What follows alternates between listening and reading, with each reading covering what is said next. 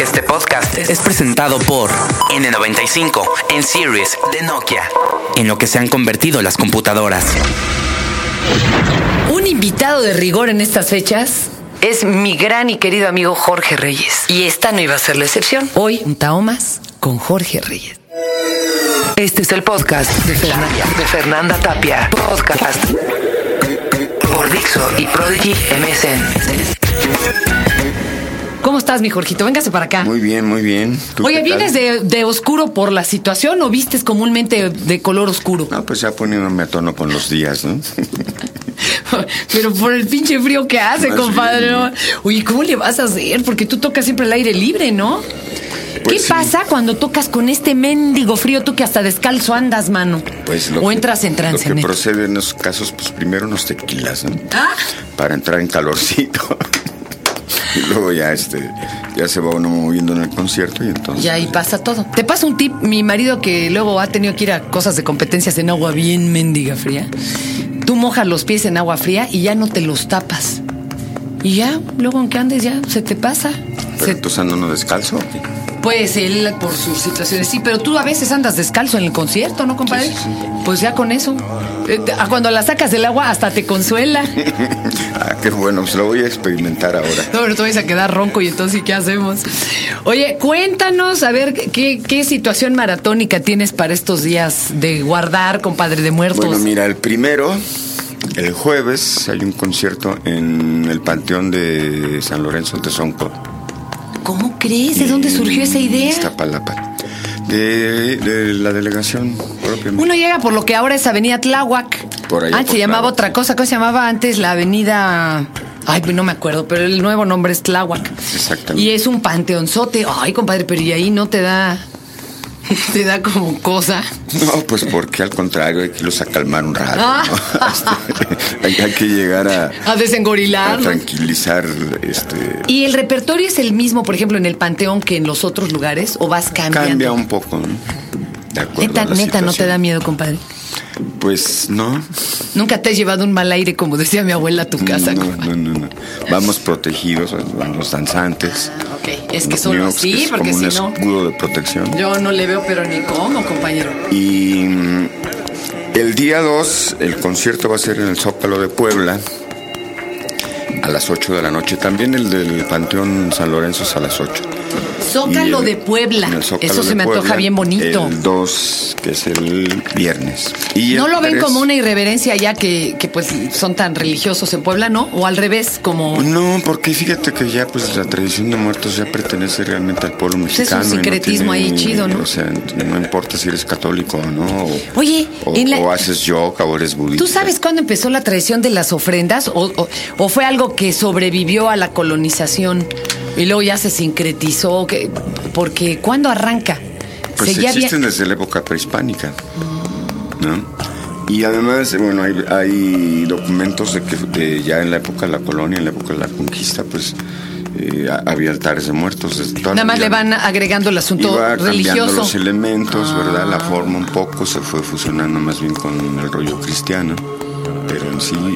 Y ahora ya está fusionando hasta con las calabazas, Y compañero. ahora ya está con el Halloween un poco. Oye, eh, digo, yo la verdad no crean que soy persinada, ¿eh? A mí me da muy igual y pues eh, si festejan ambas son dos días diferentes, nada más que ojalá quedara claro qué es de una y qué es de otra, ¿no? Y qué festejan los sajones y qué festejamos acá. Pero ya ahora, ¿te acuerdas los antiguos eh, padrecitos de cabecita de garbanzo y pelito de algodón? Y bueno, y ya a unas ánimas que hacían como de azúcar y el muertito de la caja del féretro de azúcar, pues ya les ponen calabaza en la mano. Entonces ahora sí ya es un, ya, ya es un desmadre. Ya se, ya se sincretizar o- otra, otra tradición, vamos, estamos movibles.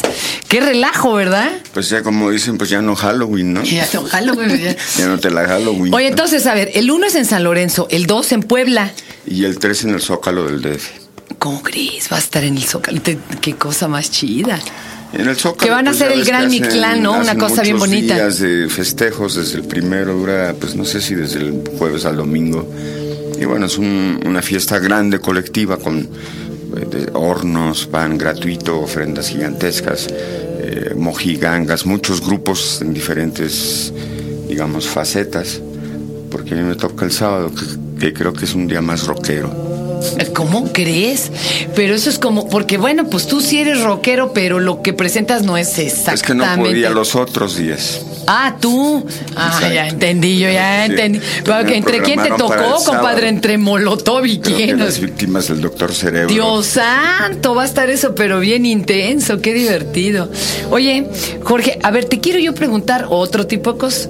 Este, pues ahora con Chilpayate, ¿cuántos años tiene? ¿Es tu hija, es hija o es niño? Sí, hija, Erendira. Heréndira, ¿cuántos años tiene?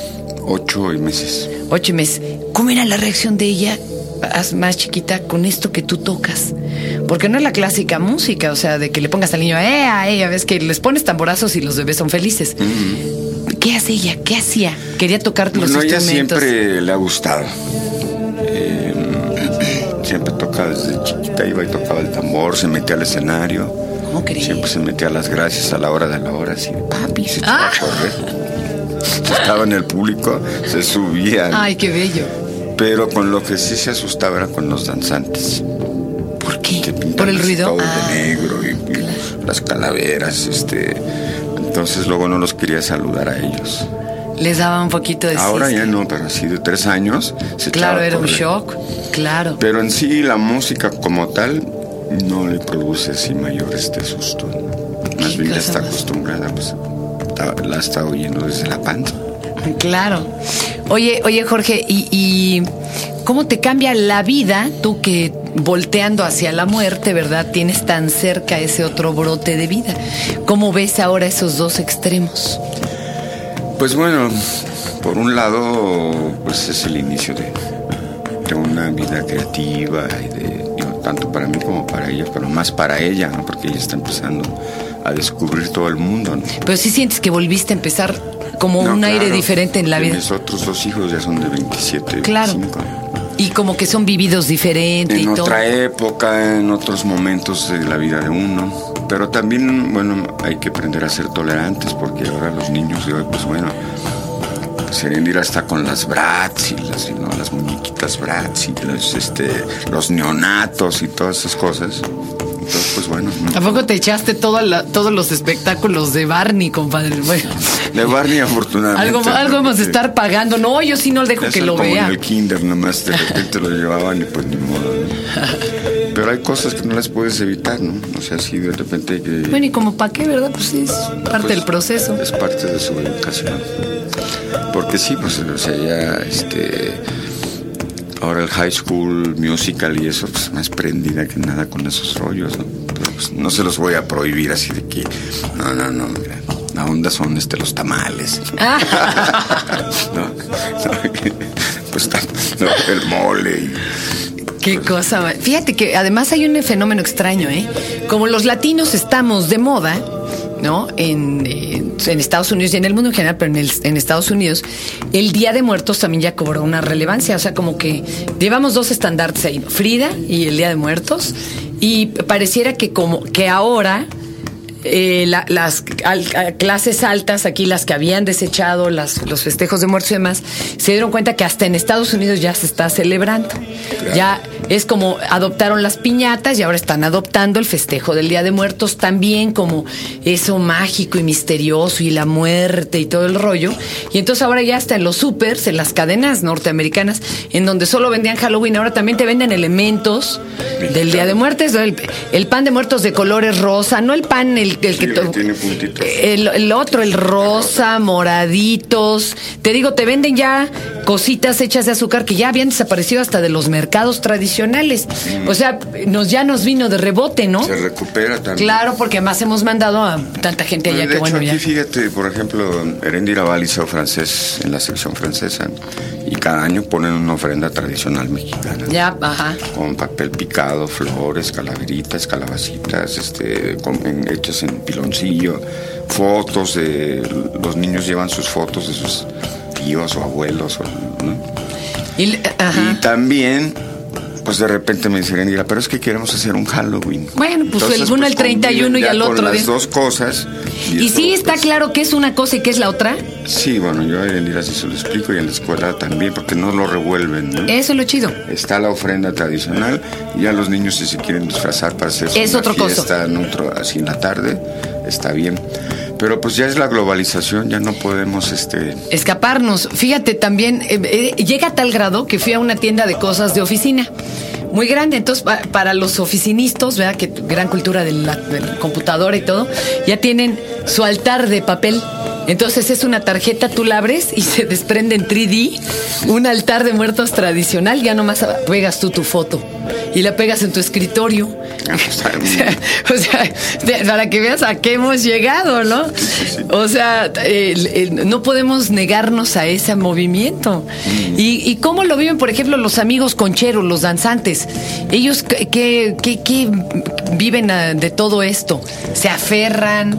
Bueno, los danzantes, lo- los Nukes que trabajan conmigo, pues en estos días siempre están en los conciertos, pero, pero obviamente preparan una serie de, de máscaras y cosas para el momento.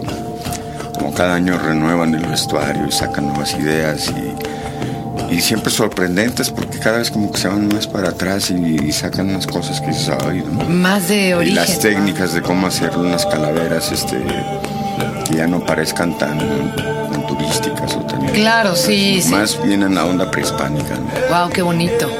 Fíjate que a mí me pasó que visitando Hawái, en Hawái está dándose un fenómeno de rescate de cultura hawaiana. O sea, voltearon, los polinesios voltearon y vieron a sus hermanos maoris y dijeron, puta, pues ellos pueden, porque nosotros no, aunque seamos parte de Estados Unidos. Que seamos gringos. Exacto, y les entró ahorita como el fervor revival y, y contaba yo que eh, están obligando, por ejemplo, a aprender hawaiano de primero a sexto año, ya después aprendes inglés. Y entre otras cosas, ya hay espectáculos no tan hollywoodenses, porque antes te llevaban así al de la bailarina, ¿no? De tiritas de... Exacto. Hay- y están haciendo otro tipo de espectáculos así, más hacia atrás, más viendo el origen, todo, y es y resulta súper inquietante, súper bonito, y como muchas culturas se tocan, ¿no? Sobre todo en estos asuntos de la muerte. Allá tienen una tradición en donde a los jefes eh, destazaban el cuerpo, no, no estoy hablando del caníbal de la guerrero, eh, le quitaban la carne, que eso también es muy tibetano, ¿no? De los huesos, y después los huesos los metían en una especie de como cuerpo de momia hecho de petatillo, y lo tenían que ir a esconder para que nadie se robara los huesos, porque como hacían de hueso muchos de los instrumentos, luego había ladrones de huesos, no, no, de, no de posesiones. Y Yo tengo es una- muy... un tambor tibetano, eso es de doble, doble Sí, sí. parche, y son dos cráneos encontrados. Ay, qué nervios. No, no tiene algo, eh, un aire extraño de todo lo que has recopilado de todo el mundo. No hay algo que digas, ay, esto sí vibra bien extraño y hasta como que lo guardas aparte. ejemplo, Ese. Y un hueso que tengo por ahí humano también. Ay, ¿cómo crees? hicieron raspador. Ay, no, no, no, por Dios. ¿no? Sí, no, no crean que Tiene es. varios miles de años. Ese sí. Y como está roto, dice, es mejor que no apunte a ningún lado. No voy a hacer No voy a echar algo. ¿No los tienes guardados en algún lugar Sí, aparte? en un closet. ¿Te acuerdas de, de ese programa de. ¿Qué era? Dimensión desconocida o algo? El del. eh, el del guerrerito este que le quitan la cadena y sale con dientotes y se le mete a la muchacha que lo mete al horno. Pero al abrir el, el humo la impregna y ella también se pone así con, con dientes de caníbal. Ay, qué miedo. A mí me dan mucho nervio esas cosas porque hay muchas que sí vibran algo distinto, ¿no? Sí, sí, sí. ¿Hay algo de lo que te hayas deshecho porque dijiste, ay, no, esto sí está súper viajado? Un libro de Joel Peter Wilkin. ¿Cómo crees? ¿Eh? ¿Cómo crees? Sí, lo Claro, tú lo has de haber visto, ¿no? Sí, sí. Bueno, es un fotógrafo contemporáneo, pero que hace fotos muy intensas, así de, de freaks o de muertos, de brazos cortados, de cabezas en charolas, así como naturalezas muertas, pero aparte las retoca y las raya y, y, pues siempre son, son, foto- son fotografías que perturban mucho. Entonces yo mejor. lo compré en Madrid en una exposición de él y lo tuve mucho tiempo y es así como de culto y la gente casi me lo arrebata, ¿no? Pero llegó un momento en que yo dije, este libro me saca de onda tenerlo entre mis libros, entonces lo regalé, me deshice de él. Y los discos de Diamanda Galas, aquellos que También los te los diste, ¿eh? También. Wow. Ya llegó Es un que, momento en que sí. yo decía, bueno, ya. Bueno, hasta Diamanda canta poco del, de ese repertorio. Ya jamás. Se Yo quedó más rockera, claro. Y ya es blues. Sí, es otro rollo. Pero esa onda satánica. Es que era como bruja griega antigua, hagan de cuenta, y, sí bueno, daba un miedo del según carajo. eso era un proceso de ella porque justo había empezado todo el rollo del, del el SIDA y las muertes que se sucedían en cadenas y de mucha gente que uno conocía. ¿no? Entonces era como una especie de ¿Exorcismo? ¿De, de- qué? sí, sobre, ¿no? como la epidemia, así como la muerte de la máscara roja, una cosa oscura que ella cantaba, ¿no?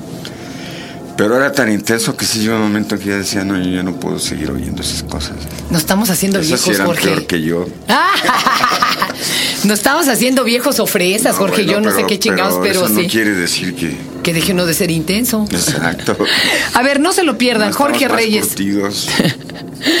O ya no nos espanta el petate del muerto, como decía mi abuela. El 1 en el, en el Panteón de San Lorenzo a las ocho y media de la noche. El Ocho, 2 a las a ocho. 8. El 2 en el Zócalo de Puebla. Y el 3 en el Zócalo de aquí de la Ciudad de México. Hijo Jorge, pues ¿qué- con todo el todo, el Todo, espectáculo. todo. Ah, qué bueno, va a estar también Arián en los poemas. ¿Cómo crees? El de- en el panteón, pues queremos dedicárselo a Currola.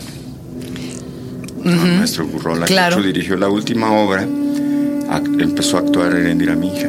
Ay, qué bello. En la última No, y- pues, una por obra andar- de Thomas Benhart, súper intensa. Por andar recitando, ¿no se te ha ido la luz, compadre?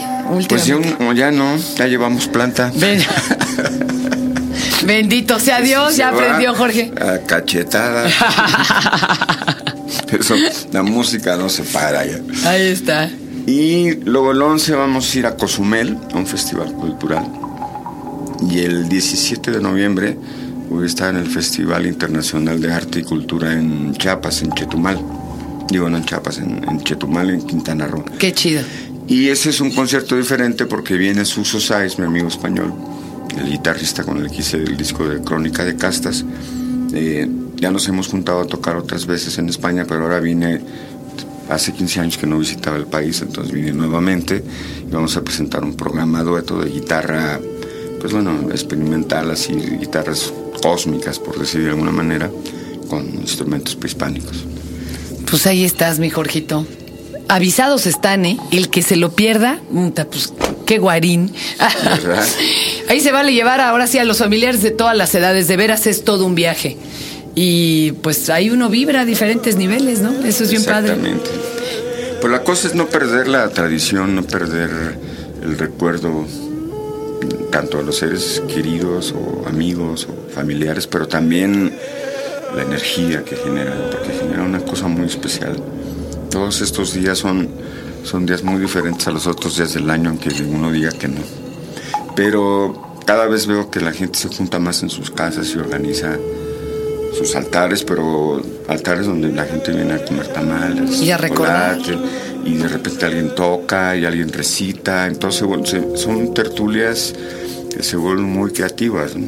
Yo cada año he ido ahora últimamente a la que hacen en la casa de Fabricio León, el director de espectáculos de la jornada, y ha ido creciendo tanto que bueno, ya las fotos, ¿no? por Ah. parte pues no nada más es de amigos, sino que puede uno llevar eh, de alguien que uno admire como personaje Y llevas tu... de, de la música o de la filosofía o de la ciencia. Entonces, pues bueno, se, se- se hace un altar maravilloso y todos participamos con algo, ¿no? Uno dice un poema, otro canta, lo- luego llego yo, toco el didgeridoo y este... Entonces, he visto que esas actitudes están creciendo pues, ya, ¿no? Van Qué, en bonito. auge. Qué, qué padre. Pues disfruten de la magia de esos días y a ver a dónde les llevan los caminos. Muchas gracias, mi Jorge. Y están más que invitados, chicos. Este podcast fue, fue presentado por N95 en Series de Nokia, en lo que se han convertido las computadoras. Este fue el podcast de Fernanda, de Fernanda Tapia. Podcast por Dixo y Prodigy MSN.